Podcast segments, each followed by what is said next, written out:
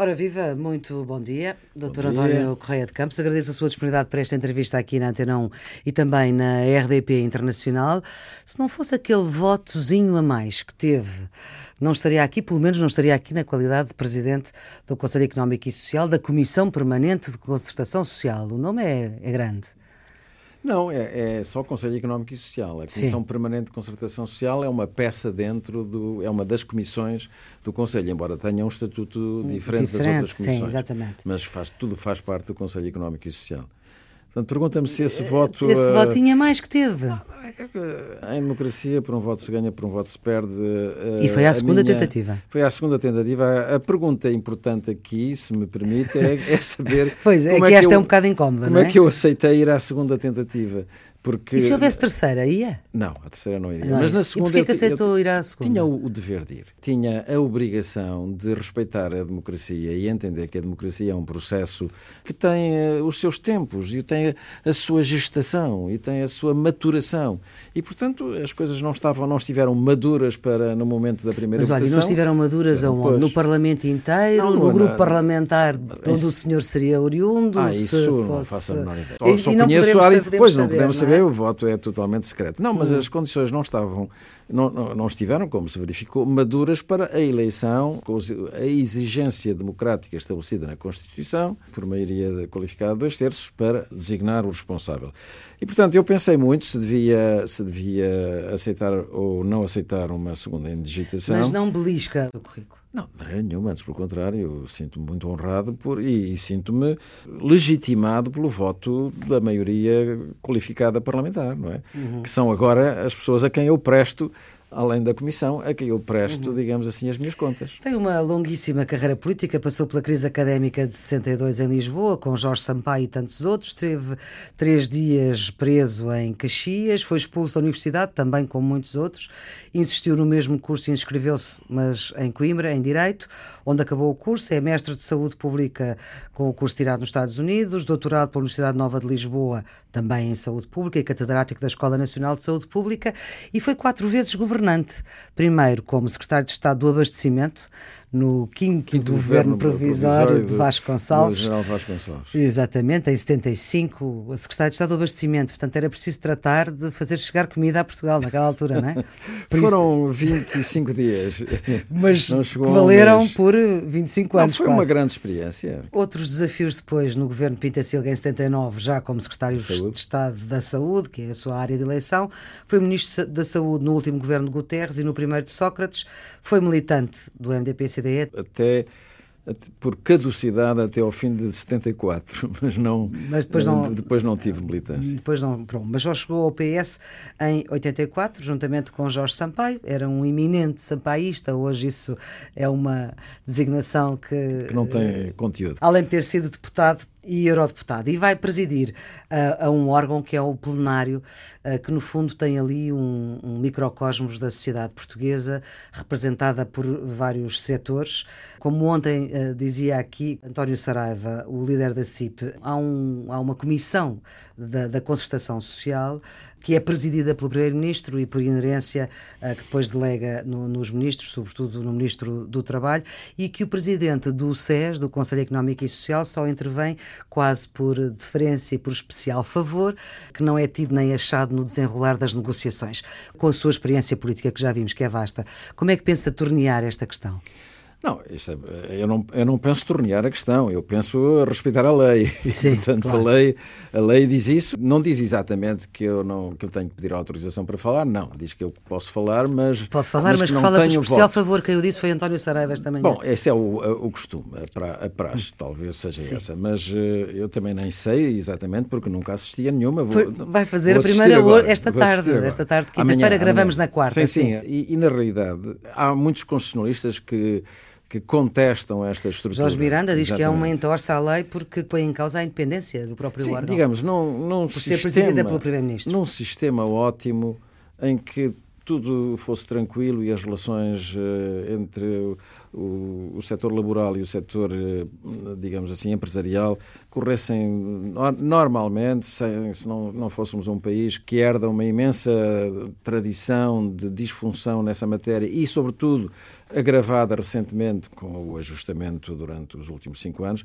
Se não fosse isso, eu diria que uh, a solução uh, mais bem desenhada seria que o, próprio Conselho Económico e Social presidisse a concertação social e que o governo fosse apenas uma das três partes.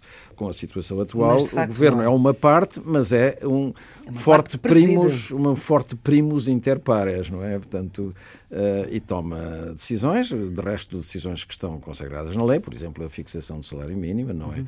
não é da, da, concertação, é do governo, ouvidos os, os parceiros, parceiros, sociais. Não tenciona colocar aí um foco de tensão. Portanto, são estas as regras. Deixa-me deixa ir por outro lado. Eu, eu, acho que o Presidente, no, no contexto atual, Sim. legislativo atual, o Presidente do Conselho Económico e Social só pode intervir de forma útil se ganhar a confiança de, dos, dos, três parceiros, ou melhor, dos dois parceiros e do governo. Uhum. E, e essa, a confiança não se ganha por decreto nem por nomeação. Quando fala dos parceiros, está a falar dos patrões, dos, dos sindicatos. patrões, sindicatos e do governo. Uhum. E o, o presidente do Conselho Económico e Social não ganha isso por nomeação nem pelo facto de ser eleito pela maioria qualificada da Assembleia da República. Ganha essa confiança através de uma prática que demora tempo. E, portanto, eh, eu espero que durante a minha prática ganhar a confiança de todos os parceiros e os parceiros perceberem que o meu papel ali é ser completamente independente uhum.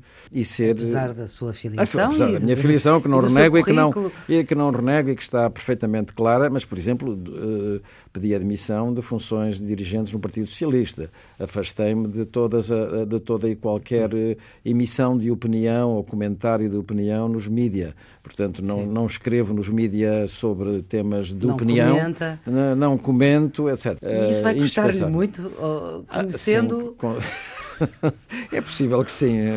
Está, está, está digamos assim, a, apelar ao meu, à minha vontade de ser provocador às vezes, sim. não é? Mas não é. Eu acho que a idade também nos ajuda e, portanto, eu sim, mas... uh, penso que estas funções impõem isso. Para desempenhar bem as minhas funções, eu tenho, eu tenho que ganhar confiança. Não apenas a confiança que obtive na votação na Assembleia, uhum. mas a confiança dos, dos parceiros sociais e do governo. E é isso que eu procurarei fazer.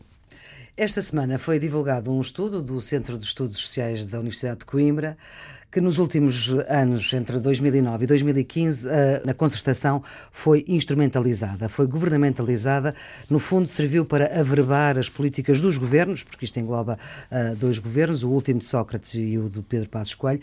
Receia que com este governo possa haver daqui a uns anos um estudo retrospectivo que chegue à mesma conclusão? Bom, dizer, eu acho, antes, antes de mais, eu devo dizer que eh, li esse estudo e parece-me um estudo importante, embora naturalmente seja um estudo realizado por pessoas que estão mais próximas do, do lado do trabalho do que do lado patronal. Sim, é Manuel Carvalho ou, ou, do, Silva. ou do que do lado do governo.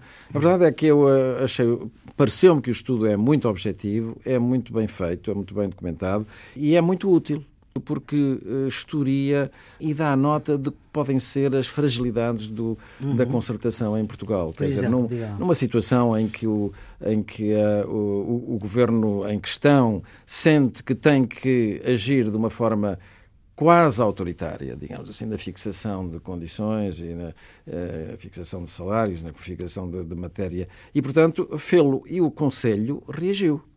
Eh, se olhar para os pareceres, aliás, uhum. estão, eh, para os pareceres do Conselho Económico e Social, eh, fora da concertação, mas sobre a matéria orçamental, sobre as grandes opções do plano, etc., uhum. vê que esses pareceres, que muitos deles foram aprovados por unanimidade dos parceiros e de todos os conselheiros, dos 64 64, hoje são 64 conselheiros, vê, vê que esses pareceres são muito uh, unívocos, implicitamente uh, críticos, críticos da, da, Pronto, da mas depois o resultado, esta constatação do estudo de governamentalização é sobre o resultado do trabalho prático feito na concertação. É claro que as governamentalizações uh, funcionam para todos os lados e para todos os sentidos, não é? Uh, neste momento, por exemplo, o governo fez regredir uma série de medidas de ajustamento que eram duríssimas e porventura injustificadas e fê-lo também de uma forma, de forma unilateral ou pelo menos com, usando a maioria que o apoia na, na Assembleia. Mas isso não impediu o Conselho, como não o impede agora, olhando para o parecer que já demos este ano e já uhum. com, com, a minha presença para o Orçamento do Estado, não impediu de ter uma posição muito independente e de ter uma posição até unívoca. Este último parecer foi também aprovado por unanimidade e, e, tem eh, coisas como uh, duas coisas aparentemente contraditórias, mas que são extremamente importantes. Primeiro, entende que as restrições introduzidas pelo semestre europeu devem ser contornadas pela diplomacia na Europa, assenta em bons resultados uh, de, de cada país macroeconómicos. E, em segundo lugar, manifesta, o SES manifesta a preocupação com a redução do investimento público. Está a ver aqui duas, duas posições. Uma respeita o equilíbrio entre ajustamento e crescimento, que é aquilo que, o, que observa no, no Orçamento do Estado. Mas, doutor António Correia de Campos, acha que a atual conjuntura política não favorece, de certa forma, um desfavorecimento da própria concertação social, uma vez que há acordos políticos que são essenciais à estabilidade política do país e, portanto, a política tem que ser mais forte que a concertação? Bom, a política é sempre forte em tudo, não é? A política é quem, é, quem, é quem decide uh, o governo dos povos, não é? E, e, portanto, é quem toma as últimas decisões. Agora, pode não ser saudável para a concertação que as negociações se travem apenas dentro das forças políticas que apoiam o governo. Mas na Mas é conjuntura política, com este governo minoritário do PS, apoiado pelos dois partidos à esquerda, como é que é possível não ser assim? Não, Uh, pois, uh, o governo foi muito claro já ao afirmar que uh, vai apresentar à concertação social uma proposta de salário mínimo. Mas nada disse sobre a outra face dessa proposta. A outra face dessa proposta são as contrapartidas.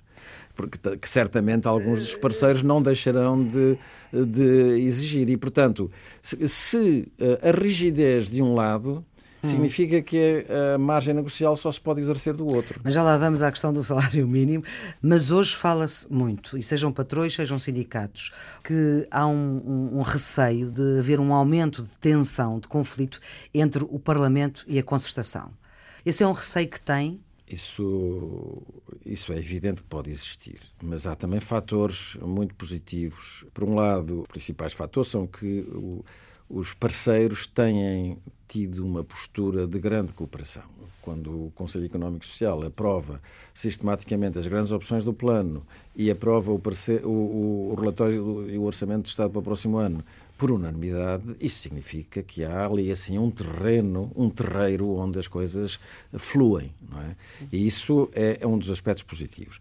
O segundo aspecto positivo, muito importante, é a postura do Presidente da República que tem, que não se tem eh, coibido de propor e não se tem poupado mesmo esforços eh, verbais e não, não sei, não sei se outros não verbais, no sentido de pugnar por uma concertação. Portanto, eu não sou, eu não sou pessimista sobre essa matéria. Acho que há condições eh, para isso. Agora, se a, a, o contexto económico se extremar, isto é, se por exemplo, admita que uh, os juros da dívida soberana sobem a um termo terrível. Se é necessário uh, tomar medidas mais drásticas, nessa altura pode estar criado um caldo de cultura que prejudique efetivamente qualquer consenso, não é? Uhum. Mas eu Mas creio aí talvez também esta solução política fique em perigo, não é?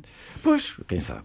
Quem sabe? Não, não sou pitonisa, mas Sim mas eh, pode bem acontecer isso. E a verdade é que eh, até lá estamos bem, a, solução política funciona e o Conselho Económico e Social tem toda a autonomia de gestão. Dizer que uh, devia ter mais poder na concertação, pois sim, mas é necessário que, que a lei o permita e que que, que, a, que, a, que a lei o faça. E a lei, quem faz a lei é o Parlamento. E até agora não houve uh, tentativas do Parlamento também de alterar. Não, não são conhecidas, é possível, quer dizer, há, há doutrinas, não. não. é? Sim. Há posições na doutrina que são altamente respeitáveis, mas não, mas não há, tem tradução. Não tem tradução ainda. o legislador proposta. ainda não, não deu Exatamente. conta do que anda a mudar na, na, doutrina. Quem sabe se o próprio Conselho daqui a anos, daqui a alguns anos, não seja ele próprio a propor isso. Pode, pode fazê-lo. Poder fazer? Pode. Pode. Deve fazê-lo? Isso é, depende das circunstâncias do momento. Depende das circunstâncias. É, isso eu entender agora como presidente a esta entidade.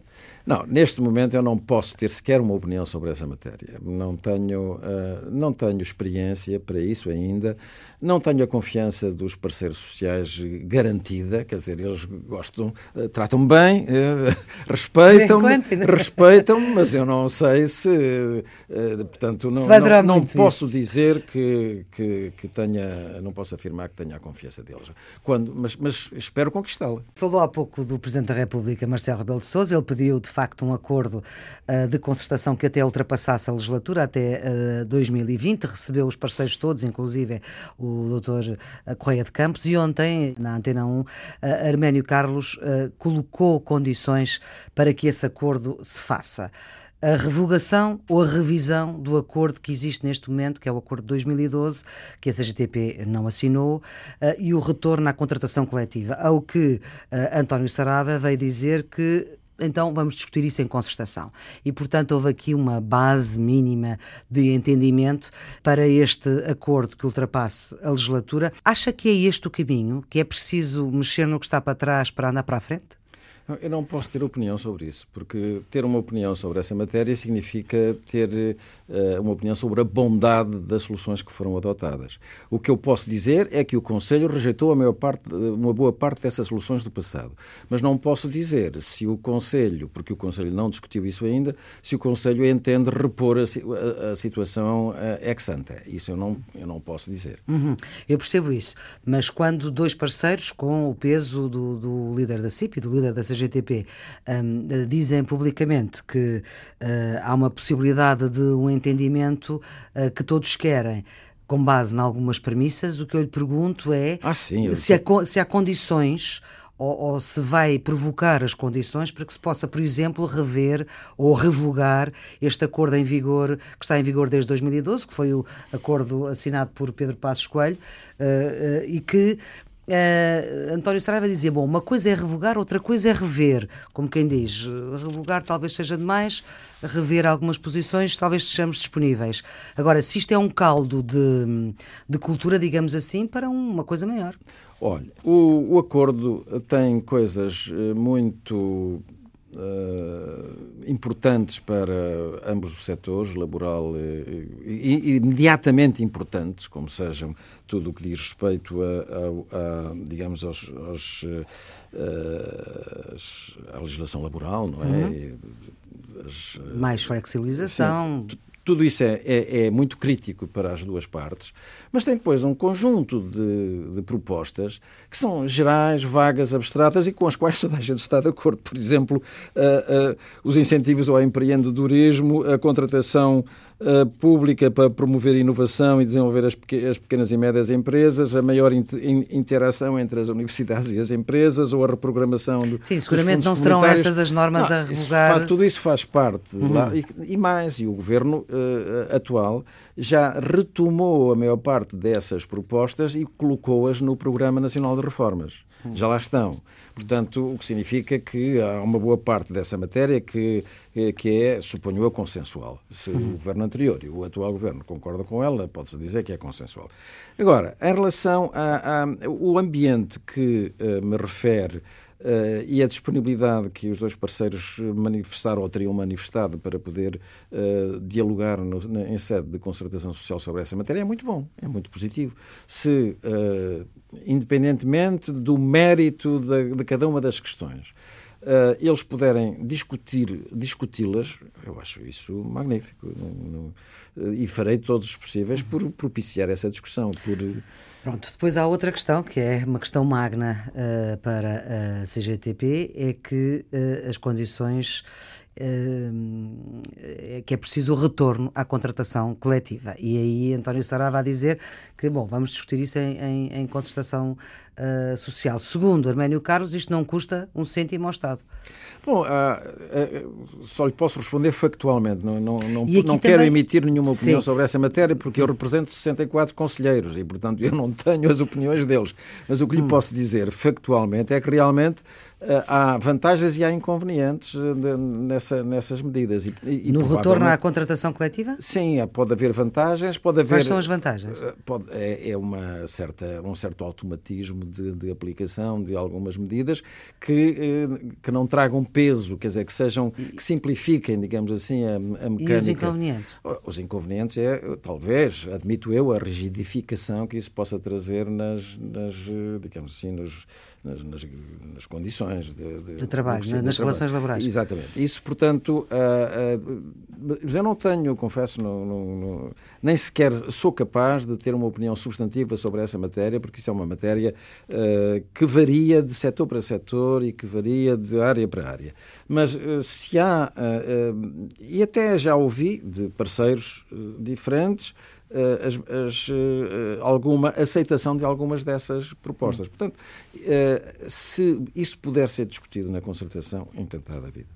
Quanto ao salário mínimo, vai chegar à reunião desta quinta-feira com uma ameaça de não haver acordo por parte da CIP, que já é uma proposta que já está acordada politicamente nos 557 euros, mas que não está acordada em sede de concertação. Bom, não uh... tem que ser acordada. O governo ouve os parceiros sociais na concertação social e, portanto, vai ouvi-los e, e, e, depois vai tomar a sua decisão, não é?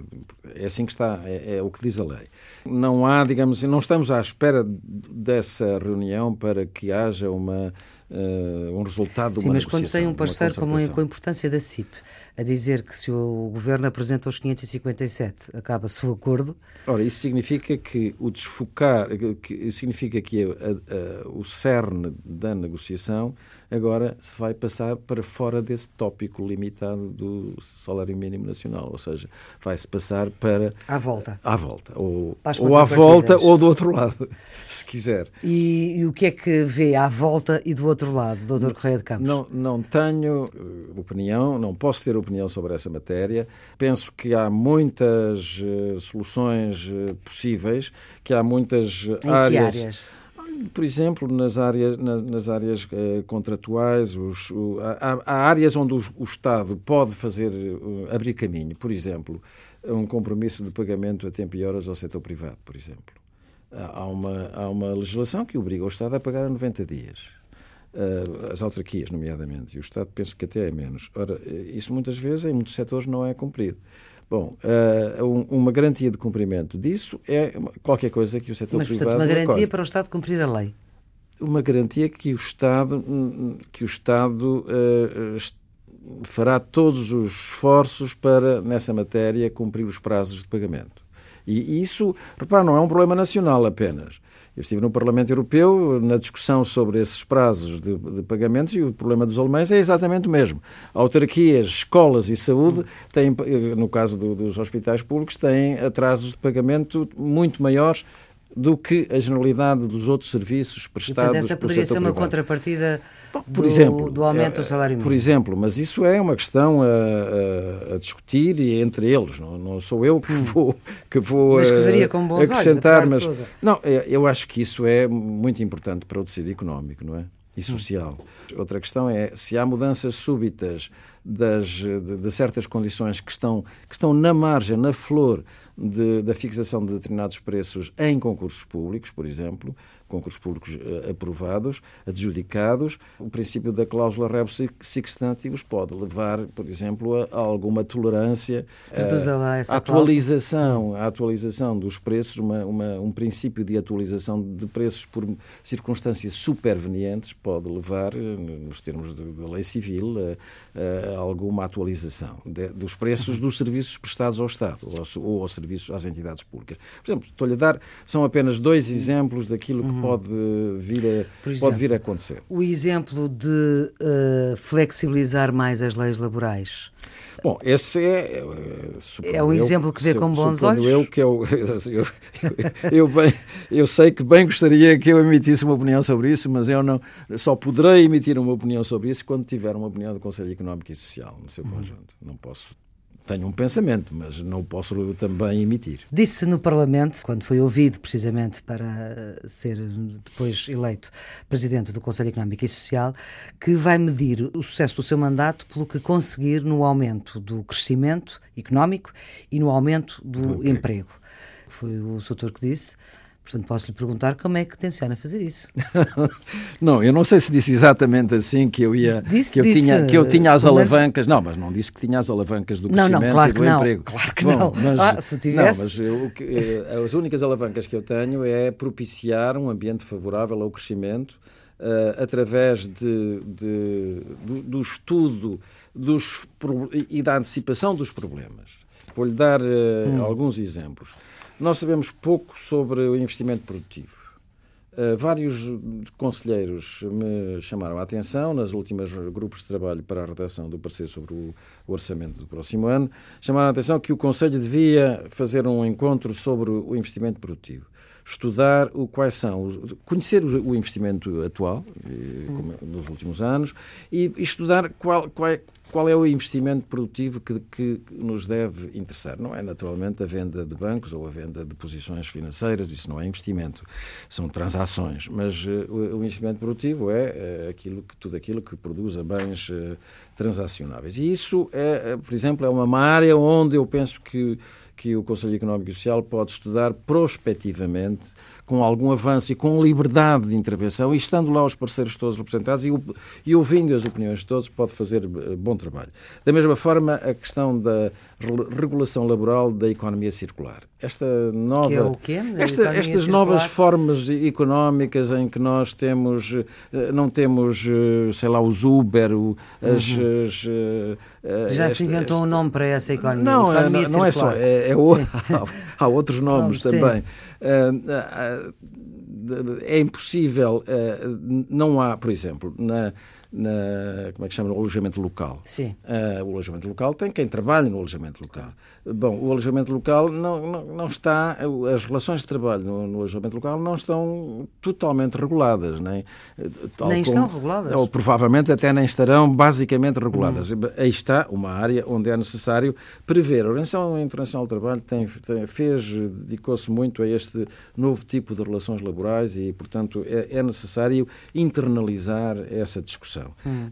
Um, naturalmente, as questões, nós temos uma, uma comissão que visa olhar para a natalidade, e eu alargaria isso para a demografia, natalidade e migrações. Hum. Uh, nós temos necessidade de discutir isso e de conhecer em pormenor e não andar aqui assim com, com ideias hum. mal formadas. E isso tudo para aumentar são, o crescimento são, económico? O, o, conhecimento, esse conhecimento, hum. é um conhecimento que beneficia toda a gente.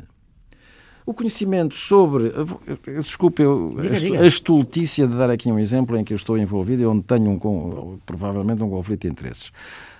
Uh, o relatório do Livro Branco da Segurança Social hum. de 1998 foi muito importante para todas as reformas subsequentes, sobretudo para a reforma de 2006. Mas desculpe, tem um conflito de interesses porque? Porque eu fui o, foi um presidente outros. da Comissão do Livro Branco e, portanto, estou aqui a gabar 98, peço desculpa de não, não, não gabar-me por essa, por, essa, por essa matéria. Uhum. Portanto, uh, objetivamente, foi muito importante porque avançou no conhecimento, uh, avançou sobretudo desmontou a manipulação de pensões que muita gente fazia nos últimos anos da sua carreira, passando de toda a vida a descontar pelo salário mínimo e de repente passavam a descontar como gerentes de empresa com altos vencimentos. E depois e, portanto, eram os últimos anos da bom, carreira que eram nessa carreira altura. Contavam. Isso é um exemplo, portanto, uhum. a contagem de toda a carreira contributiva, uh, embora corrigida pela erosão, erosão monetária, isso não seria possível uh, da forma que foi feito e até com o consenso com, com que foi uhum. feito,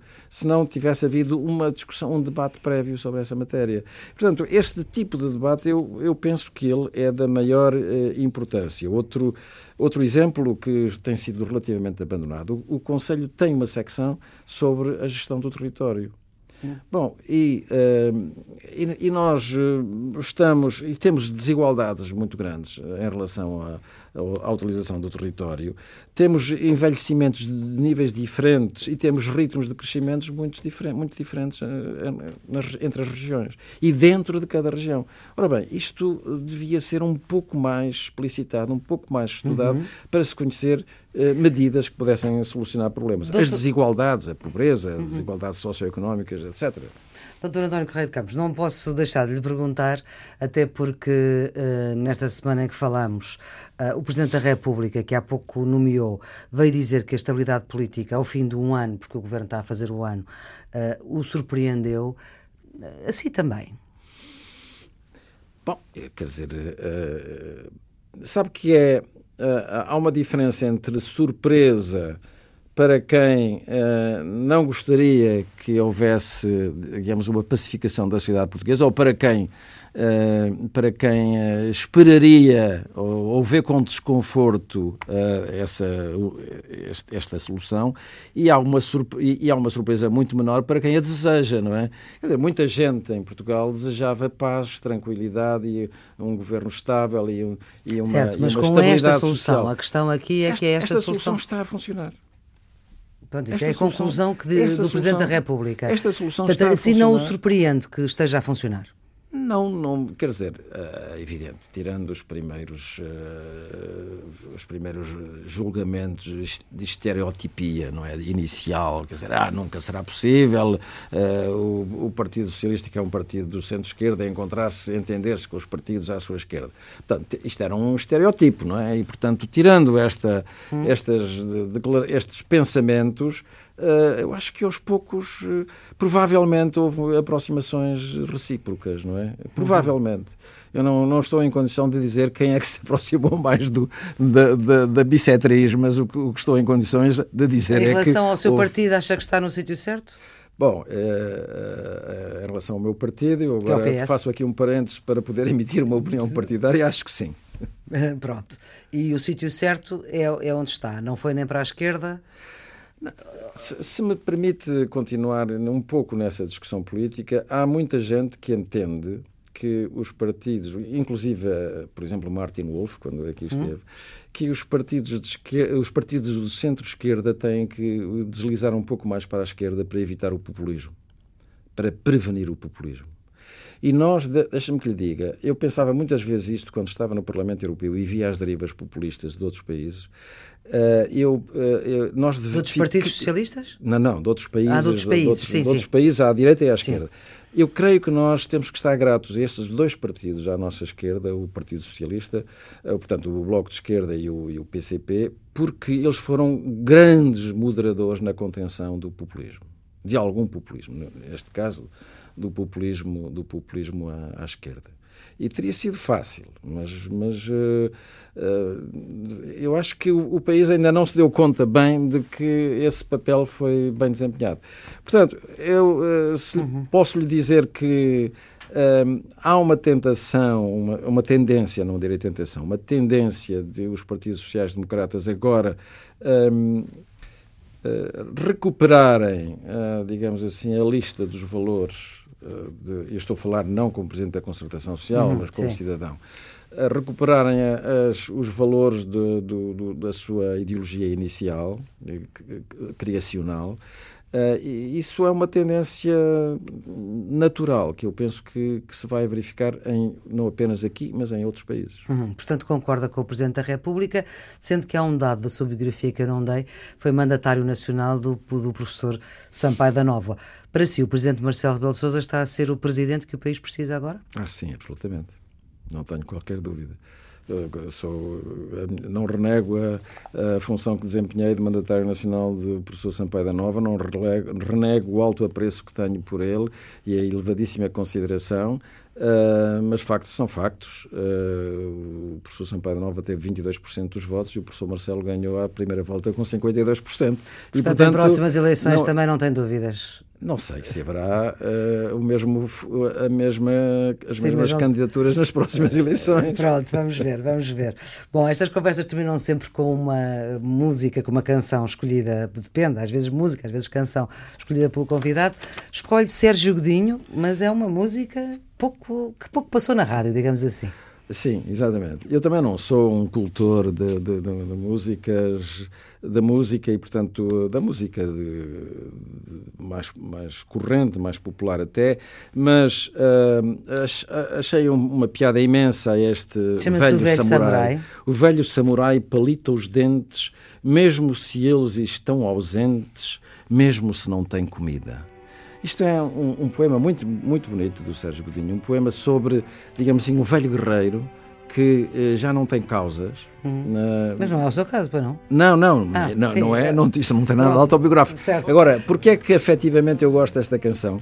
Porque quando ia buscar os meus netos, há muitos anos, há vários anos, talvez há cinco ou seis anos, ia buscar à escola, uh, punhamos este, tínhamos só este disco no carro e punhamos este disco a, a, a tocar e eles riam-se desbragadamente com a história do velho samurai que palita os dentes, mesmo se eles estão ausentes, mesmo se não têm comida. Muito bem. Então vamos, vamos talvez rir desmesuradamente com esta sua escolha. Doutor António Correia de Campos, muito obrigada por ter vindo obrigado, à Rádio Pública e esta entrevista também vai estar disponível na RTP, na RDP Internacional e nos sítios habituais da net e sempre em podcast. Tenham um bom dia. Muito obrigado. Nenhum se lhe ouve em vida. Olha o velho samurai, abre a carta da mesada para a pensão de invalidez, ainda se lhe afia a espada. Já se perdeu em comércios, já se gastou em vinganças, e para alcançar a paz dos anjos, cortou asas às lembranças. Há de ser de nós todos o seu araquiri, seu riso na memória ainda nos ri.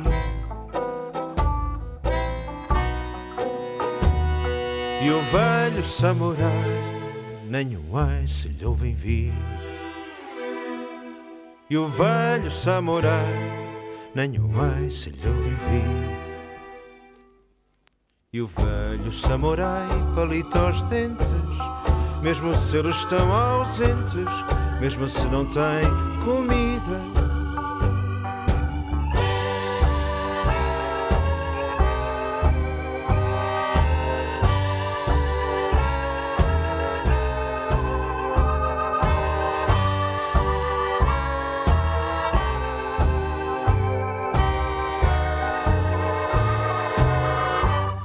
Olha velho samurai, nunca se dá por achar. Leva os golpes da má sorte, de estandarte levantado. Perdeu filhos, perdeu mães, se chorou ninguém o sabe. Sobre o chão da valentia não há teto que desabe.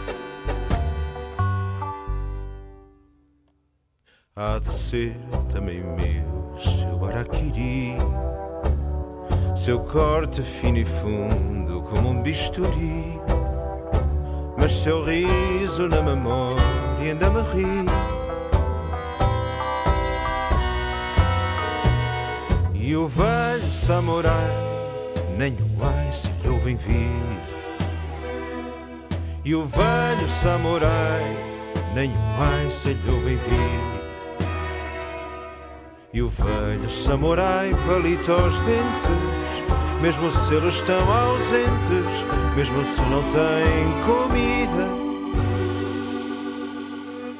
Olha o velho samurai, japonês de Portugal, entre o desdém e a lisonja, sempre soube o que é cavalo. E o velho samurai nenhum ai se lhe ouvem vir.